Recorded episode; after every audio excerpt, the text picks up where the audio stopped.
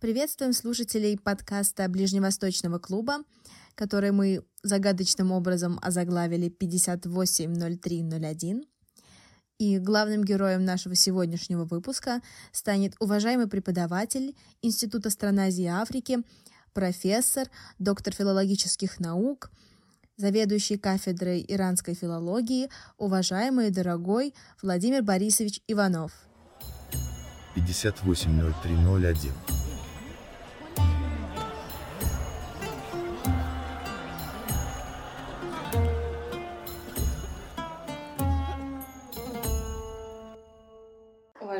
Владимир Борисович. Рада, что сегодня вы нашли время, нашли возможность ответить на вопро- наши вопросы. И хотелось бы начать вот с самого-самого начала. Как и когда вы решили заниматься Востоком? Что вас вообще привело в профессию? Э, выбирали ли вы такое направление, как филология, или это просто стечение обстоятельств? Если все-таки выбирали, то почему? Расскажите, пожалуйста. Еще учась в школе, я ходил в разные языковые кружки и повстречался с хорошими людьми, с ребятами, которые тоже были увлечены изучением различных языков. И, э, в частности, я был в кружке немецкого языка, итальянского языка во Дворце пионеров, который располагался недалеко от моего дома. Ну и потом, в общем, э, интерес стал к изучению языков. Кроме того, я еще увлекался э, радиотехникой, и получилось так, что э, слив, так сказать, эти две специальности воедино, я стал заниматься экспериментальной фонетикой. Поэтому, когда я поступил в Институт стран Азии Африки, я, в общем-то, на первом даже курсе, еще до того, как мы начали писать курсовые, пошел в лабораторию экспериментальной фонетики нашего института, познакомился с чрезвычайно интересным человеком, профессором Румянцевым, Михаилом Кузьмичем, китаистом, который написал много работ по китайской, по китайской фонетике. И вот с тех пор я занимаюсь этим делом. Это, я считаю, очень интересное дело. И всячески его пропагандирую. Но, в общем-то, я бы так признался, что мало кто идет по этому пути, мало кому это интересно. Э, многие лингвисты, иронисты считают это какой-то, общем, сложной э, частью, сложной работой, и поэтому, ну так, на данный момент можно сказать, что количество специалистов по экспериментальной фонетике и по иронистике уменьшается, убывает, к сожалению, значит, вот со смертью таких метров, которые были у нас и, в общем-то, молодежь идет, но пока слабо. Ну, как вы считаете, экспериментальная фонетика вот в, в плане западных языков, она все-таки развивается лучше в сравнении с восточными или, наверное, нет?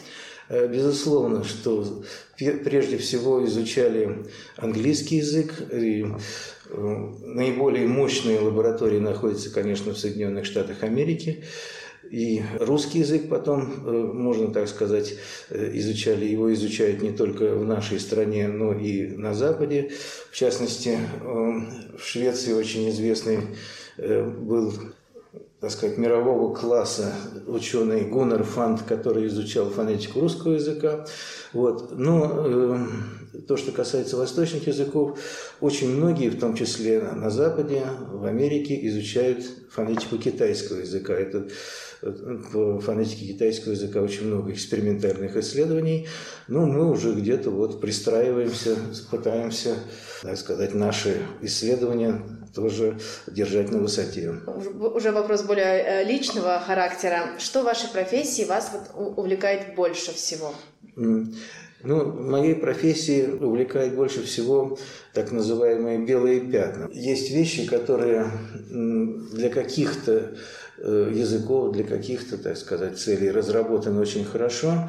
Вот. Э, ну, в иранских языках э, есть очень много белых пятен и, и таких проблем, которые, я бы сказал, были решены неудовлетворительно, несмотря на то, что, может, ими давно занимаются, Но вот когда я с ними познакомился, с этими проблемами, то вот увидел, что они решены неудовлетворительно. Решение всех этих проблем и э, доказательства, так сказать, таких вещей, которые э, другим кажутся неочевидными, вот это вот очень интересная э, работа, это в научном плане. А то, что касается в плане преподавания, Тут тоже здесь э, очень много белых пятен в том плане, как преподавать, что преподавать. Если мы сравним, например, количество учебников персидского языка с учебниками английского языка, немецкого языка, то мы увидим, конечно, что э, там в десятки раз больше таких учебников для всяких э, самых различных уровней.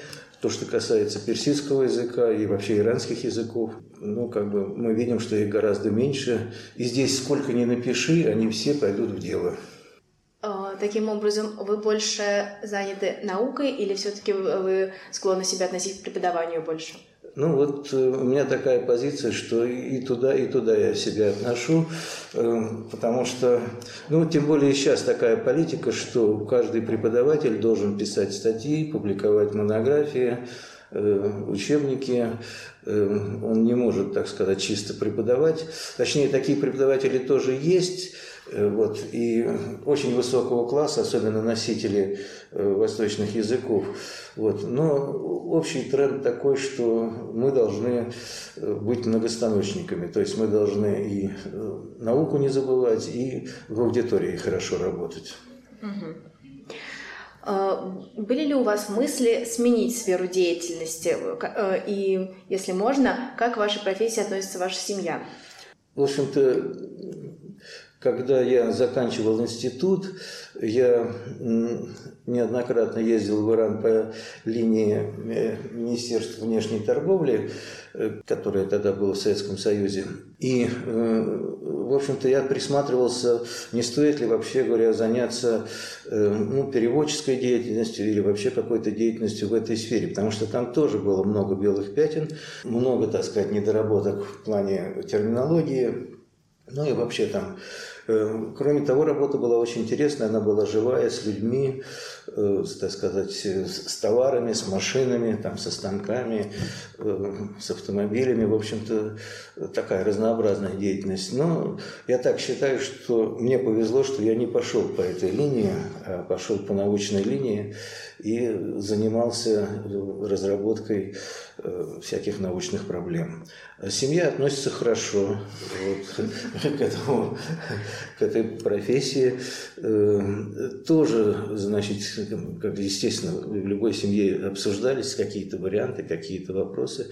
Ну вот, э, как бы и в семье видно, что э, в этом направлении, которое я выбрал, я продвигаюсь, и семья меня поддерживает. Я считаю, что это очень хорошо. А так интересуется?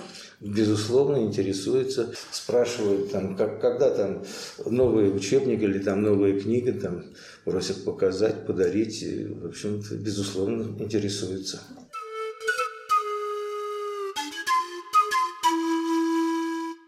Вы занимаетесь изучением языка такой уникальной страны, как мы все, наверное, считаем здесь, как Иран. А, насколько вам вообще близки взгляды на мир иранцев, их менталитет, их характер? Можете ли вы сказать, что вы понимаете иранцев? Да. Не сразу, но я так сказать, вошел как бы в эту сферу деятельности. И э, я когда вспоминаю себя студентом, многих вещей я э, либо не понимал, либо, так сказать, не придавал значения. И э, в общении с иранцами ну, были некоторые такие вот скользкие моменты, когда происходило недопонимание. Вот. Но в процессе общения, в процессе знакомства с ними, как бы все эти неудобства были устранены, я считаю, что я понимаю иранцев, понимаю их менталитет. Вот, возможно, даже вот э, лучше, чем многие другие наши иранисты, особенно в Академии наук, которые мало ездят в Иран, общаются с иранцами в основном здесь, в Москве. Вот, ну, как бы для того, чтобы понять менталитет иранца, безусловно, надо пожить где-то там, значит, вот рядом с ними, еще лучше в семье побывать. Э, без этого, конечно, менталитет понять нельзя. Но вот мне кажется, я их понимаю. И когда я э, выезжаю, скажем, за рубеж, там, в разные страны, вот, в Иране я себя чувствую очень комфортно, вот именно потому, что я понимаю людей, и, кстати, они меня тоже понимают. А какая, какая у вас была вот э, поездка в Иран самая долгосрочная? Самое долгосрочное, наверное, вот по линии э, Министерства внешней торговли, когда я работал переводчиком на, на выставке на Советской, это где-то было три-три с половиной месяца где-то. Вот несколько таких командировок у меня было. Я работал старшим переводчиком. Вот старший переводчик, он как бы наиболее длительную командировку имеет. Он выезжает, так сказать, самый первый с директором организует встречу других, там уже другие переводчики приезжают, другие, так сказать, специалисты по организации выставки, и потом это все свертывается, и опять старший переводчик уезжает самый последний.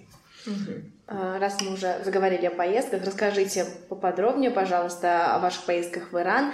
Э, насколько мне известно, вы побывали еще в дореволюционном Иране. Расскажите, пожалуйста, о своих впечатлениях, о своих воспоминаниях.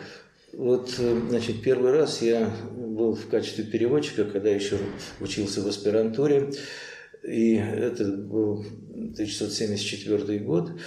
Эм, естественно, значит, вот это все было при шахе, поскольку революция исламская была 1979 году. Шаха я видел издалека, когда он проезжал на, на таком, значит, электрокаре, что ли, значит, прогулочном мимо нашего павильона. Вот. Но в наш павильон он не зашел в советский, вот он там пошел в американский, в английский, значит, очевидно, некое политическое действие. Вот. Ну, там, не знаю, там э, метров метров за 30-40, вот где-то вот там около меня он проехал, и, значит, вот это единственное впечатление о шахе, я так сказать, э, могу сказать. Вот, эм, следующий раз, так сказать, через два года я приезжал, эм, ну, обстановка была примерно такая же, но вот э, в третий раз э, я приехал в Иран в 1980 году, за неделю до начала Ирано-Иракского конфликта. Вот, естественно, мы не знали об этом ничего. Вот это э, наиболее, вот у меня отложилось в голове именно вот эта поездка, потому что она была такая наиболее проблемная, э, наиболее трудная. Вот, и э, здесь очень высока роль переводчиков, как вот ни странно в, в этих условиях, потому что через переводчика все идет. Вся вот как бы, так сказать, безопасность. Вот, например, такая вещь, как когда объявляют воздушную тревогу, надо выключить свет в комнате. Вот никто ничего не знает. Вот приходится переводчику бегать по гостинице и, так сказать, следить за тем, чтобы вот это произошло. Иначе там э, просто там охрана будет этим делом заниматься. Там вот когда начался сам конфликт, э, по радио начали передавать э, сигналы воздушной тревоги в плане обучения говорят, что значит, вот такой-то сигнал – это то, что нападение возможно, такой-то сигнал – это уже все, нападение идет, бегите в бомбоубежище, и там третий сигнал – это отмена воздушной тревоги. Вот, ну, значит, вот у меня был карманный приемник такой, я ходил, слушал все, ну, раз обучают, то и обучают, это все хорошо. Вот. А на следующий день те же сигналы, я думаю, ну, как обычно, так сказать, обучают. И вдруг, значит, оказалось, что наше окно на нашего номера в гостинице выходит на зенитку. И эта зенитка заработала. Вот что тут было, так сказать, вот с нашим персоналом очень трудно описать. Вот, э, значит, женщины похватали свои какие-то, значит, там, что интересно, косметички. И начали, и побежали к нам, к переводчикам, где мы, значит, мы жили в одной комнате. Вот мы там все скопились, значит, вот все трясутся, сидят, а мужчины вышли на балкон смотреть салют. Вот что самое интересное, значит, вот они это восприняли как салют. Вот. Ну, там много было всяких таких вещей, и главное, что мы прилетели туда на самолете, обратно уже этот аэропорт тогда Мехрабад был перекрыт, нас вывозили автобусом на побережье Каспийского моря, потом сажали на корабль в Баку, и уже из Баку в Москву мы летели спецрейсом, нас вот персонал выставки таким образом образом вот переправили. Потому что там, были воздушные тревоги, значит, вот много всяких таких неудобств, и, в общем, нас, хотя нас это конкретно, как бы, так сказать, никак не коснулось, потому что мы были на самом севере Тегерана, там, в общем, это далеко и от аэропорта, и от других каких-то таких мест, которые могли бы привлекать иракскую авиацию, вот, значит, нас как-то это особенно не коснулось, но были неудобства, и, в общем, вот таким образом нас переправили обратно в Москву. То есть достаточно короткий срок, то есть это вот... Ну, где-то не, не, после начала войны, это где-то недели полторы-две, пока нас там... Выставка, кстати, доработала до конца, что самое интересное в таких условиях, хотя там много всяких было сокращений, вот, но, значит, вот сразу после того, как она отработала, нас таким образом отправили.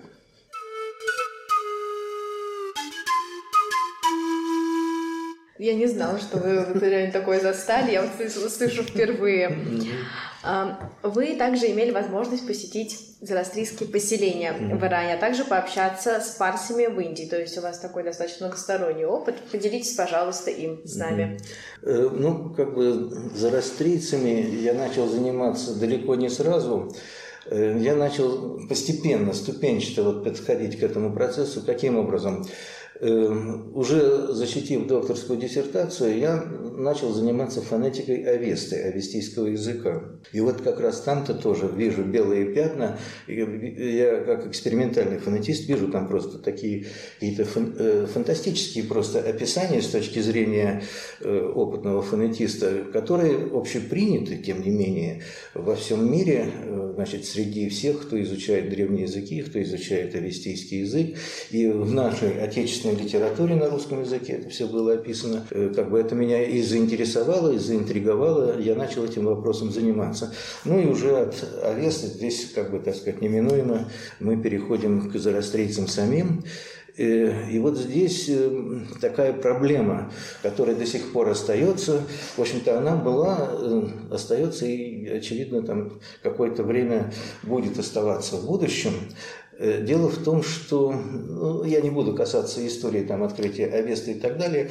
Я такого только факта коснусь, что Анкетиль Дюперон, который привез из Индии в Париж значит, вот Авесту, и, там, и в Индии его научили расшифровывать, так сказать, читать Авесту, он ее перевел на французский язык, вот, она как бы разочаровала многих философов на тот момент, которые ожидали там большего, ожидали там каких-то откровений, а, в общем, общем-то, там они их не нашли. И они, э, как бы так сказать, забросили э, это дело. Значит, вот Анкетиль де Перрон, он живьем общался с вот этими парсами, со священнослужителями, которые передали ему то знание, которое из поколения в поколение, так сказать, вот, передавалось от, ну, как они считают, от самого Заратуштры. А те иронисты, которые в то время были в Европе, это значит конец XVIII века, начало XIX века, они, как бы так сказать, э, решили заниматься сами рукописями Авесты, не контактируя с э, зарастрийцами, со священнослужителями. Вот. И к чему это привело? К тому, что э, вот, многие, так сказать, вещи, как велосипед, они изобрели заново и изобрели как бы правильно, ну, потратили при этом достаточно много сил. А некоторые вещи, в общем, они интерпретировали неправильно. Они э, не обладали тем знанием, которое э, передавалось из поколения в поколение. Как они говорят, это мифология, это одно, а вот то, что в рукописи Хавеста, это другое. Вот они как бы отделяли одно от другого. Многие и сейчас на Западе продолжают защищать докторские диссертации по Авесте. И сейчас они все еще в Европе, в Западной, и к сожалению, наши отечественные ученые берут с них пример, и мусульманские ученые в Иране, которые тоже занимаются э, древними языками, они не общаются с, со священнослужителями, с зарастрийцами, они как бы из одних книг, написанных там сто лет назад, значит, берут некоторые сведения, более тщательно, что ли, их там изучают, сортируют и публикуют книги на основании этих сведений, вот не общаясь с носителями этого знания с, с зороастрийцами.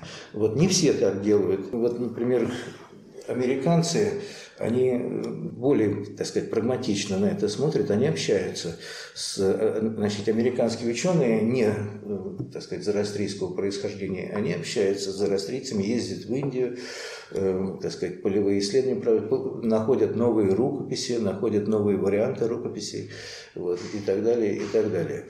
Ну, прежде всего, я начал, конечно, вот общаться с... Попробовал с ними общаться, но это вот было очень трудно, между прочим.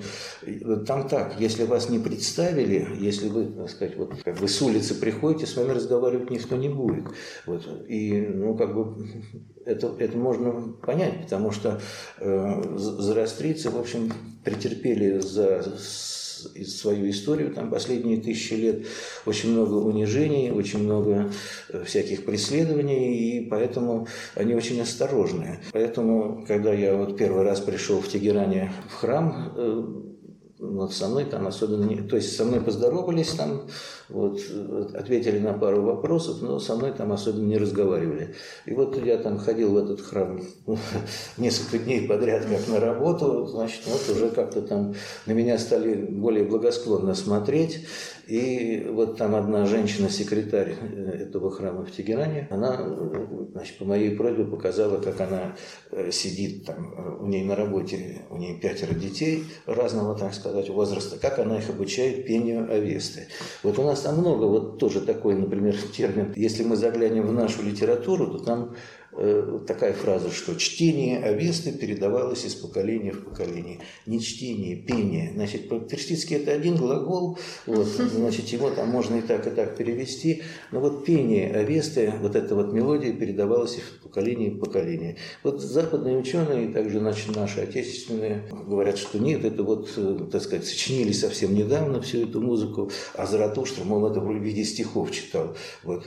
Для зарастрийцев это нонсенс. Вот, они говорят, все это пение идет от Заратуштры. Ну и как бы эм, я тоже поначалу скептически к этому отнесся, что это идет от Заратуштры, и начал там наводить вопросы. Потом смотрю, в Иране и в Индии одна и та же мелодия, так сказать, вот на, на все фрагменты Авеста идет. Ну, за исключением того, что в Иране музыка четвертьтоновая, и там свои, так сказать, тональности. А в Индии она полутоновая, там другие тональности. Тоже я занимался и музыкальной этой стороной э, Авесты. Вот. Но тем не менее мелодия-то одна и та же, проглядывается там темп другой, там манера пения другая там, и так далее. И, ну, естественно, особенно иранцы, они, у них вызывает улыбку иногда, когда они слышат пение Авесты индийских священнослужителей, потому что у них другая манера пения. Вот. Но тем не менее, это одна и та же мелодия. А поскольку разделение это произошло ну, практически тысячу лет назад, чуть больше, э, ну, по крайней мере, тысячу лет назад эта мелодия, этим, эта музыка существовала. Все зарастрийцы убеждены, что это идет от самого Заратуштра. В Индии говорят даже так, что Заратуштра – это самый великий певец всех времен и народов. Ну и так далее. Здесь можно достаточно долго говорить. Э, вот я начал, начав с фонетики, так сказать, совестийской, я начал общаться с зарастрийцами, вот как-то, ну так они благосклонно ко мне отнеслись, как в Иране, так и в Индии. Сначала я в Иране с ними беседовал, Потом, так сказать, уже когда меня там дали какие-то э, адреса, так сказать, и какие-то ссылки, я поехал в Индию, там уже э, не было такого вот периода, э, когда мне приходилось самому, так сказать, вот входить в доверие, там, в общем, достаточно быстро со мной начали общаться, разговаривать на все эти темы, на вопросы все отвечать. В общем, это как бы отдельная, очень интересная наука, и э, то, что пишут в наших книгах, в отечественных, а также в западноевропейских и вот, э, так сказать, книгах, которые написали мусульмане Ирана об зарастрийцах, вот оно достаточно сильно расходится. Там, там, точнее так, какие-то общие вещи сходятся, но там есть некие принципиальные отличия вот по доктринам, скажем, доктрины, которые э, от основополагающими считаются в религии, вот одни, э, а те описания, которые мы вот в нашей литературе имеем, они, в общем-то, другие. Я, может быть, не хотел бы входить сейчас в эти самые ну, детали, но вот, там очень много таких вещей, и я неоднократно попадал в просак, так сказать. Я вот, начитавшись нашей литературе, там начинал что-то такое говорить, вот это вызывало не то чтобы неприязнь, но... Недоумение какое-то? Даже не недоумение. Это... Дело в том, что зарастрийские, особенно священнослужители, они привыкли к тому, что вот с Запада приезжают люди и начинают нести какую-то ересь, вот, которую они прочитали там в своих книгах и так далее. Поэтому для них это не, это не вызывает удивления, вот просто это какое-то раздражение может вот, вызывает, что вот опять человек приехал, и опять, значит, вот его надо, так сказать, просвещать вот с нуля. Ну вот когда этот период прошел, вот когда я с ними ну, достаточно много контактировал и получил, тоже я, кстати, сидел, записывал, э, интервьюировал достаточно много священнослужителей, они рассказывали самые обыденные вещи. Так как это написано у нас в интернете, это так сказать, малоудобоваримо. Там, там какие-то термины употребляются, э, ну, в общем, которые, как сказать, непрозрачные, которые надо прочувствовать, надо сначала эм, понять, что это такое, а уже потом как бы играть этими терминами. А там как бы все объяснения начинаются с этих терминов. Вот э, если живого общения со священнослужителями нет, то вот эта вот вся сухая, так сказать, вот информация, которая находится в книгах, она, в общем, э, может восприниматься искаженно. Вот я хотел бы донести до людей, что э, значит, вот нельзя пренебрегать вот этим каналом общения со священнослужителями зороастризма, э, так как это делают многие ученые на Западе, и в Иране, и, в общем, и даже отечественные. Угу. То есть какие годы вы совершали поездки именно конкретно ну, в эти Конкретно деревни? начал я заниматься этим делом не очень давно, это в 2005 году я начал вот общаться с зороастрийскими, э, даже так, в 2003 первый раз я вот в храм ходил, и, значит, вот как бы получал такие, э, такого вида информацию, как что делать, как, э, как они смотрят на, на мир, на все вот эти доктрины и так далее.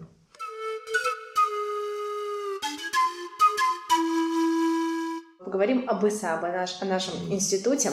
Какой была атмосфера в институте, когда вы в нем учились? Сильно ли она отличается от э, Института стран Азии и Африки сегодня? Ну, наверное, сильно отличается, что тогда были увлеченные ребята, что сейчас есть увлеченные ребята. Но ну, как бы жизнь другая, уровень жизни другой, и поэтому интересы другие.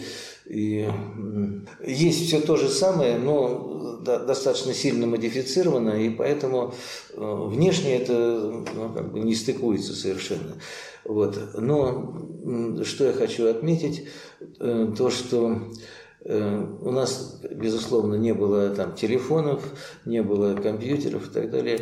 У нас больше было живого общения. Как в аудитории, так и за пределами аудитории тут же, так сказать, э, где-то какие-то... У кого-то дома собирались, вот, э, или там в саду где-нибудь, или в каких-то других местах. Самодеятельность была. У нас сейчас есть самодеятельность хорошая и так далее. Ну вот у нас тоже тогда самодеятельность была. Это тоже был такой источник общения. Ну, в общем, я, я так сказал бы, что э, как бы по всем э, таким вот показателям, э, по компонентам атмосфера была такая же. Ну вот внешне э, можно найти очень много отличий. У вас богатый опыт научной работы и преподавания в том числе. Вы преподавали различным поколениям студентов. Э, заметны ли разницы среди состава студентов и в какую сторону произошли эти изменения? У нас несколько, так сказать, вот таких исторических периодов, что ли, было в институте. Значит, вот были такие спокойные периоды, вот когда я учился, не было таких каких-то особых потрясений. Э, потом в конце 70-х в начале 80-х начались потрясения какие? Революция в Афганистане, 78 год, апрельская революция, э, революция в Иране, 79 год, потом вот войск в Афганистан на нас очень сильно, так сказать, подействовал. Как бы это такие новые исторические периоды, ну, можно сказать, вот все 80-е годы, когда институт, э, и вот э, в том числе все мы, иранисты, на кафедре иранской филологии работали на Афганистан, так, ну, образно говоря. То есть мы работали на то, чтобы подготовить ребят, чтобы они могли работать переводчиками. Вот. Причем там, ну, как бы ребята почти стопроцентно уезжали в Афганистан. Э, там достаточно мало исключений было. Но девушки, безусловно, э, так сказать, оставались, работали здесь на месте. Вот это был некий такой другой период. Если раньше до этого эм, был такой интерес э, изучить там, восточные языки вообще в институте, вот персидский язык в частности, э, для того, чтобы э, где-то работать по практической линии и ездить в Иран, ездить в Афганистан. Вот многие ребята с такой целью э, изучали персидский язык.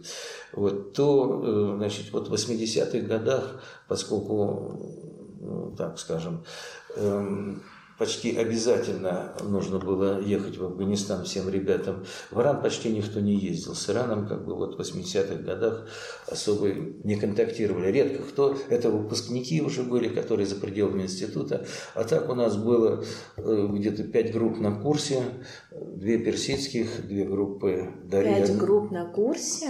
Да, две персидских, две Дари, одна Пушту. Значит, вот а нас... сколько в группе примерно человек было? Ну, вот 7-8, да? да, до 10 человек.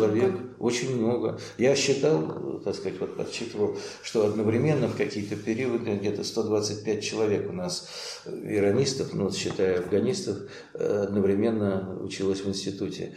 Вот. И у нас преподавателей было больше, и у нас, так сказать, вот, э, афганцев, которые как носители языка преподавали язык. На кафедре было больше, на, кафедре было очень много народу, так скажем. Сейчас вот у нас 9 человек преподавателей, а то значит, было ну, вдвое больше, наверное.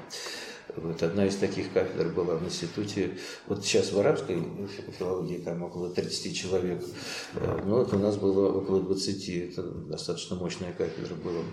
Вот. И э, учебников, например, на Иран э, издать было невозможно, потому что все ресурсы типографские бросали на Афганистан. А зато учебники на Афганистан, вот сколько ни напиши, сейчас они все, так сказать, э, пользуются спросом, все будут э, апробированы, так сказать.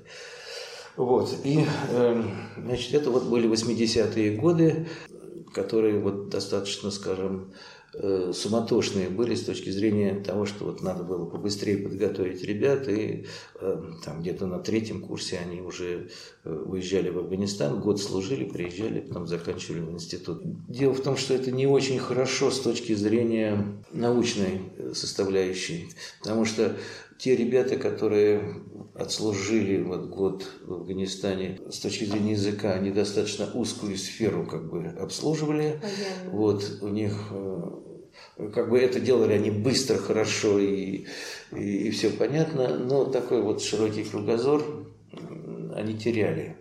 Э, некоторые приезжали, безусловно, они так сказать, что-то восполняли и заканчивали очень хорошо, но некоторым было уже просто где-то вот неинтересно, неинтересно учиться. Они, они говорили, вот извините, ну вот там кто-то там из преподавателей на языке Дари там что-то такое ведет, он говорит, вы извините, говорит, мне уже это Дари там надоело, там, вот я его уже там слышал энное количество раз, вот, и, ну, преподавателю приходилось искать какие-то вот выходы на э, литературу, может быть, там, на какие-то другие вещи, которые, безусловно, ребята во время своей службы не видали, не слыхали и не контактировали. То есть у нас была некоторая такая особенность. Вот. Ну и все это свернули э, после вывода Э, войск из Афганистана в 1989 году. Э, и, в общем, кафедра приобрела примерно современные э, черты. Но у нас еще оставались преподаватели которые работали на афганской линии, поэтому мы довольно часто набирали группы Дари и Пушту. Вот, к сожалению, они ушли, так сказать, вот в начале 2000-х два преподавателя мы потеряли, это Заозерская и Островский, которые преподавали язык Дари, Константин Александрович Лебедев, который возглавлял кафедру многие годы, он ну, тоже уже ушел на пенсию. И э, сейчас у нас по одному преподавателю Дари, по одному преподавателю Пушту. Мы не можем, конечно, столько народу принимать. И значит, вот принимаем афганские группы там, раз в несколько лет, а тогда мы их принимали каждый год. Вот. Это первый, так сказать, вот такой период, который поменял нашу жизнь. Второй период – это 90-е годы. 90-е годы, они, так сказать, были достаточно неопределенные, но э, в 90-е годы произошло расширение числа университетов, которые преподают персидский язык. Если там вот при советской власти у нас было так, персидский преподавали. Мы, военный университет, МГИМО, значит, в Москве, Санкт-Петербургский э, значит, университет, Ленинградский тогда, вот, э, что-то такое, да, ну, поскольку СССР был с республиками, э, значит, вот мы считали в Ташкенте, в Душанбе, в Баку, в Тбилиси, в Ереване преподавали. Ну, значит, когда э, Советский Союз распался, у нас вот осталась фактически Москва, Санкт-Петербург, и уже при инициативе снизу начали Э, добавлять персидский язык во многие учебные заведения. В частности, да. лингвистический университет начал преподавать персидский язык. Рудеен э, набирает группы. Эм, значит, что у нас еще в Москве есть? Сейчас я могу что-то такое забыть. Но... Ну, еще гуманитарный. Э, да, РГГУ, РГГУ совершенно да. верно, спасибо, там начали принимать. Вот, Росно появилось такое вот, э, там преподают персидский язык. Короче говоря, возникло, ну, наверное, э, где-то 5-6 точек в Москве, где начали принимать группы персидского языка. В Санкт-Петербурге, Казань. Э, и что, значит, вот как бы особенно показатели Астрахань. Вот Астрахань как бы с нуля очень быстро набрала темп, и Астраханский университет, у них еще такой интересный есть институт, забыл, как он официально называется, но он по-старому называется Рыбштуз. Значит, это высшее учебное заведение, которое там по рыболовному делу там, что-то такое обучает. Вот там еще начали персидский да? язык. Да, они находятся как ну, бы вот на, да, на Каспе. Э, они с Гелянским университетом очень тесное э, сотрудничество ведут. И э, за очень короткое время они стали набирать больше народу, чем вот на остальной, так сказать, вот площадке, так будем говорить, э, в Москве, Санкт-Петербурге. Э, одно время я считал, до 300 человек они принимали вот, э, в Астраханском университете и в этом Рыбфтузе. Вот. Потом Новосибирск стал набирать э, персидский язык. Э, Екатеринбург – что-то я мог еще забыть. Да, ну, безусловно, значит, Северная Осетия и Дагестан. Да, Краснодар. Там появились э, группы персидского языка. Они, может быть, там не так часто набираются, как в Москве, и они, может быть, не так там знамениты, потому что мы, мы пишем учебники для всей, для всей России, причем, хотя Санкт-Петербургская школа, вот она ну, там, более даже древние в плане преподавания персидского языка в России, чем в Москве, вот, но все-таки они пользуются нашими учебниками, вот, хотя критикуют их там по-всякому, тем, тем не менее все равно пользуются нашими учебниками, нашими словарями, вот, те, которые мы делаем в Москве. В общем, в этом плане э, наш институт, э, наш центр, он ну, э, по праву, хотя, значит, вот везде говорят, что наш институт ведущий в востоковедении, вот можно сказать, что наш центр ведущий. Хотя у нас, может быть, не столько там преподавателей, э, не столько, может быть, студентов мы набираем, как в других местах, но тем не менее, вот есть книги, есть учебники, там есть словари. Мы проводили конференции, мы проводили олимпиады, которые потом нам сказали, надо называть универсиады. Значит, олимпиады это для школьников, универсиады это для студентов. Вот, и вот прежде чем мы закрылись на пандемию, да, мы немножко раньше закрылись, потому что против Ирана применили санкции, и у них там средств на проведение вот этих международных мероприятий стало мало, и они отказались от, провед... от финансирования проведения универсиад. А так, э, универсиада, которая проводилась на нашей базе, она была региональная, то есть э, не только Россия, не только со всей России сюда приезжали э, студенты, которые изучали персидский язык, но и с Украины, с Казахстана, значит, из Азербайджана, э, в общем, из бывших вот советских республик сюда ребята приезжали. Где-то человек 50, 45-50 человек здесь набиралось. Э, и вот среди них проводились все эти конкурсы. Конечно, основным организатором является культурное представительство Ирана. Значит, вот большое им спасибо. Они э, очень большой труд, конечно, делают. То есть они всех своих там мобилизуют, когда проходит универсиада, они всех их на, на кафедру, так сказать, mm-hmm. привозят, они свои компьютеры расставляют, вот они там занимаются и бумажной всякой работой, и компьютерным делом, то есть э, там очень много всяких текстов, эм, а также результатов конкурсов. Э, это все на целый день. Эта универсиада, она, как бы, так сказать, выходит на целый день. В 9 начинается, и где-то там часов в 7-8 вечера она заканчивается, когда мы вручаем последний главный приз кому-нибудь из участников. И вот тоже надо отметить наших ребят, у нас несколько раз было, э, девушки, значит, наши занимали первые места по, по всей вот этой, вот Олимпиаде. Хотя, э, значит, там как бы есть общее первое место, там шесть конкурсов, и по сумме баллов, так сказать, по всем этим шести конкурсам выводится общее первое место.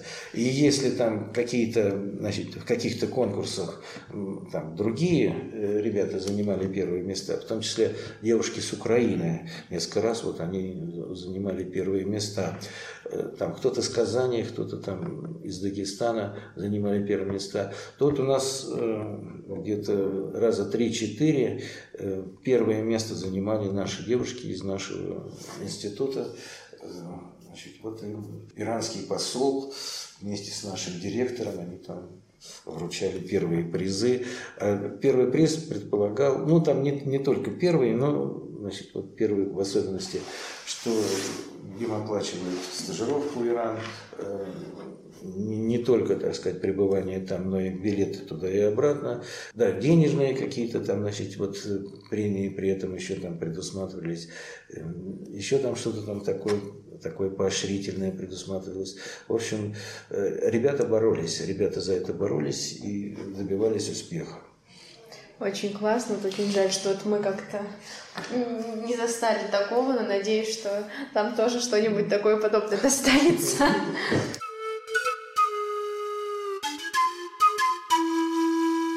Вот мы немного отошли от темы э, вот именно кафедры, студентов. А, а вы сами были в Афганистане? Вот вы очень да. много про это говорите. Ну, я в Афганистане был один раз в 80-м году в качестве переводчика Министерства высшего образования. Была делегация, всего две недели я там был, значит, была делегация, замминистра наш э, туда ездил подписывать всякие договоры, которые были связаны с высшим образованием, там обучение, э, командирование наших преподавателей в Кабул и так далее, и так далее. Вот, ну, это уже были вот военные действия, у нас там ограниченные, так сказать, были возможности по передвижению, комендантский час, там все, все вот это вот такое. Вот э, хотелось бы в этой связи вспомнить нашу незабвенную к сожалению, вышедшую от нас Татьяну Михайловну Маркину, которая то ли два года там отработала переводчицей. Вот. А при советнике там, значит, э, была такая система, что секретари всяких, так сказать, разных рангов, но прежде всего это секретари э, комсомола или там э, КПСС, Компартия э, из республик. Вот она, по-моему, работала с каким-то узбекским товарищем, э, значит, который был советником, он в Советском Союзе был секретарем то ли обкома какого-то, я сейчас уже точно не помню. Вот. И вот два года она отработала, там, сказать, они передвигались по всем там, городам и весям, и э, значит, во всяких там условиях было. Вот она, наверное, наибольший так сказать, вклад внесла вот в эту самую работу на уровне переводчика. Сколько лет у вас составляет стаж именно переводческой деятельности? Вот в каком году вы ну, прекратили этим заниматься? Э, вы знаете что? Это вот достаточно трудно сказать, это размыто. Эм, дело в том, что ну, как бы я являюсь преподавателем, и эм, время от времени, либо на уровне университета, либо э, значит, на каком-то другом уровне вот возникают такие мероприятия, где нужно там, с ректором с нашим работать и так далее. Вот mm-hmm. просто последний раз я работал с ректором в Иране в качестве переводчика на, на одном из таких форумов. Э, у нас достаточно высокий уровень взаимодействия. Есть э, форум университетов Ирана и России, такой вот общий форум, где 20 университетов России представлены, и 20 университетов Ирана представлено. И Московский университет, безусловно, является ведущим, поэтому наш ректор Садовничий, он, э, ну, как бы, так сказать, вот является одним из руководителей, что ли, направителей всей вот этой работы. Значит, здесь я с ним работал, когда у нас были... Там такая система, что форум один раз в год э, в России, один раз в год в Иране. Значит, ну, соответственно, в Москве, в Тегеране в основном было. Здесь пытались несколько раз сделать в Санкт-Петербурге. Вот, ну, вот я несколько раз, я уже не помню, последний раз три, наверное, года назад я работал. Вот потом у нас Максим Галим Хасанович взял вот эту работу, сейчас он там э, вот во всех этих мероприятиях на уровне ректора э, задействовали его. Э, спасибо ему, эм, потому что эта работа достаточно хлопотная, достаточно ответственная. Приезжал президент Рухани, тоже я переводил беседу с ректором. Видели Рухани? Ну вот он приезжал в университет. Э, Рухани было так интересно. Это был какой же это год-то? Э, четыре года назад это дело было, да, э, в семнадцатом году. Меня пригласили в Иран на премию по совокупности работ, там изо всяких стран, там из Италии, Германии и так далее, значит, вот из России тоже приглашают ученых, которым, значит, вручают премию. И вот, значит, Рухани мне там вручал премию, вот, это как бы засняли. А через два месяца он приезжал сюда, и я, значит, вот нашим, э, так сказать, они говорили, дайте нам какие-нибудь сведения, вот как вы там, значит, вот связаны с Ираном там, вот. Вот я им показал как раз эту фотографию, да? что ну, вот, мне вручают премию. Вот. Они это отметили во время беседы, когда это было в ректорате, значит, там, там достаточно Эм, крупное мероприятие было, эм, когда Роухани приезжал, естественно, и посол иранский там был, и эм, посол наш был туда, который э, в Тегеране, так сказать, представляет Россию, был туда приглашен. Ну вот такая вот беседа была, я что-то уже не помню, после этого я, по-моему, уже не переводил там на уровне ректора. Максим Хасанович вот, взял эту систему на себя.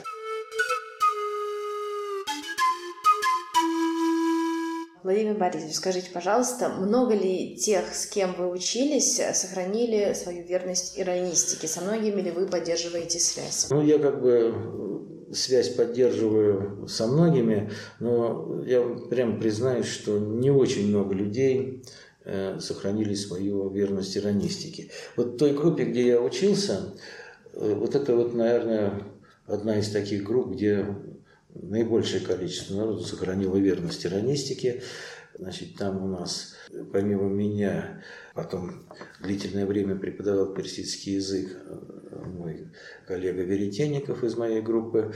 Значит, две наши девушки, сейчас одной фамилия Каменева, значит, у другой осталась Виноградова, тоже остались в иронистике, и Каменева преподает, она в Институте Востоковедения, и персидский преподает, и статьи пишет по Ирану.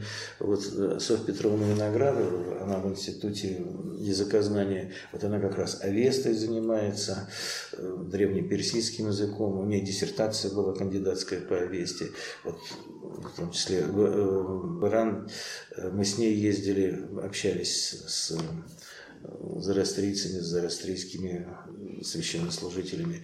Вот, ну, вот это вот такой пример, когда из, из одной группы четыре человека вот сохранило верность иронистики, и мы продолжаем работать в этом направлении. Наверное, исключительная вещь. Из других групп, в общем, один-два человека из, из каких-то групп, ну, никого, так сказать, вот в иронистике не осталось. Они, кто-то ушел из э, языкознания, так сказать, вообще, а некоторые ушли кто в тюркологию, рядышком, но как бы вот все-таки не иронистика, хотя иронистическая подготовка. Кто-то, так сказать, индологом стал. Вот. Ну, мы продолжаем общаться, тем более сейчас это мы на всяких таких конференциях через скайп, через Zoom э, друг друга видим. Вот. Э, ну, продолжаем как бы поддерживать такие контакты. Но вот прямо сказать, чтобы многие остались в иронистике, я не могу. Как раз вот наоборот, многие из нее ушли там по разным причинам и занимаются другими делами. Вот очень такая вот проблема, она и сейчас остается, и, наверное, на будущее останется. У нас э, в основном девушки э, которые хорошо знают и английский, и персидский. Значит, вот они преподают английский. И у нас получилось так, что они ушли преподавать как бы рядом находятся, но все-таки преподают английский, французский. Вот не занимаются, к сожалению, иронистической тематикой, а переключились на что-то другое. Вот это, я думаю, что это и в будущем будет иметь место поскольку ну, преподавание языка это более разработанная вещь, если вот они туда попали, их там как бы поддерживают, то вот они оттуда, не, конечно, не уйдут, они там останутся.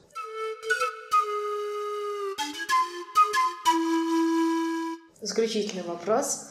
А каким вы видите будущее иронистики в нашей стране и свою будущую деятельность в ней? Да. Ну, если так оценивать как бы, нынешнее положение иронистики, она где-то вот находится, ну, с точки зрения э, таких вот рекламных э, возможностей, то есть известность, где-то на среднем уровне. То есть, э, ну, скажем, аравистика, китаистика, там, японистика, они, естественно, более известны как поле деятельности, и народ э, стремится туда, то есть и поступающие, и абитуриенты туда стремятся, и как-то многие ученые в этом направлении работают. Вот, э, ну, есть более редкие какие-то, так сказать, языки. Ну, вот я считаю, что иронистика где-то на среднем в этом плане уровне находится.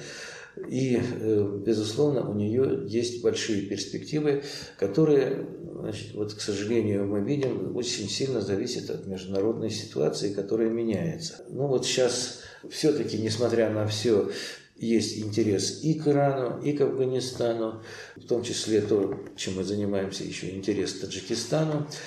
А, поскольку народы, говорящие на иранских языках, живут еще и Пакистане и в Китае, вот, не говоря уже там об арабских странах, вот, то значит, интерес получается шире. Но скажем так, китаисты очень редко занимаются теми ираноязычными народами, у них там, собственно, два, абаханцы и сарыкольцы. Вот. Зато, когда вот у нас получаются случайно, может быть, такие специалисты, которые вот изучали и китайский, и, скажем, персидский язык, да, то вот грех не, не направить их внимание на вот эту вот самую проблему. Вот. Это очень интересная проблема. Значит, вот и в Пакистане, как ваханцы живут, там свое, совершенно не похожее ни на что положение, и то, как они живут в Китае, там другое совершенно похожее, не похожее ни на что положение. Вот, ну, вот здесь э, все еще от финансирования, конечно, зависит. Если есть финансирование для каких-то экспедиций, Э, какие-то гранты люди получают и так далее, то этот процесс расширяется, и внимание к этому региону усиливается. Если это финансирование свертывается, к сожалению, как вот на, на данном этапе РФФИ, такой вот э, известный российский э, фонд фундаментальных исследований, сокращенно РФФИ, он по каким-то причинам перестал давать гранты, фактически уже год не дает исследовательские гранты на вот эти экспедиции. Вот здесь, конечно, происходит сокращение интереса. Международные гранты тоже есть, но туда очень трудно попасть. Там своих, как бы, так сказать, конкурентов хватает. Но можно, может и так э, бывает. В связи с пандемией, опять же, контакты затруднены э, и даже международные гранты сейчас свертываются, но вот по причине пандемии. Э, РФФИ по причине, не знаю, наверное, какого-то недостаточного финансирования со стороны государства. Э, в общем, трудно сказать. И сейчас, на данный момент, э, некий такой спад я ощущаю. Вот. Но я с, с оптимизмом вот смотрю в будущее. Ну, не может он, так сказать, вот бесконечно быть. То есть мы это уже переживали. Были спады в нашей деятельности, потом это все восстанавливалось, потом какой-то интерес шел. Ну, если эм, готовиться, быть готовым, то когда ситуация станет лучше, можно будет вот эти все силы свои применить, заготовленные, так сказать, использовать. И я считаю, что перспективы и в иронистике, и в афганистике, в общем, вот то, что, то, чем мы занимаемся, есть. И, ну, я бы так зазывал народ сюда. На этом у нас интервью подходит к концу. Спасибо вам большое, Владимир Борисович, что нашли возможность, поделились своими воспоминаниями, впечатлениями, мыслями. Это для нас очень ценно. Спасибо вам. Вам спасибо большое. Всего вам доброго.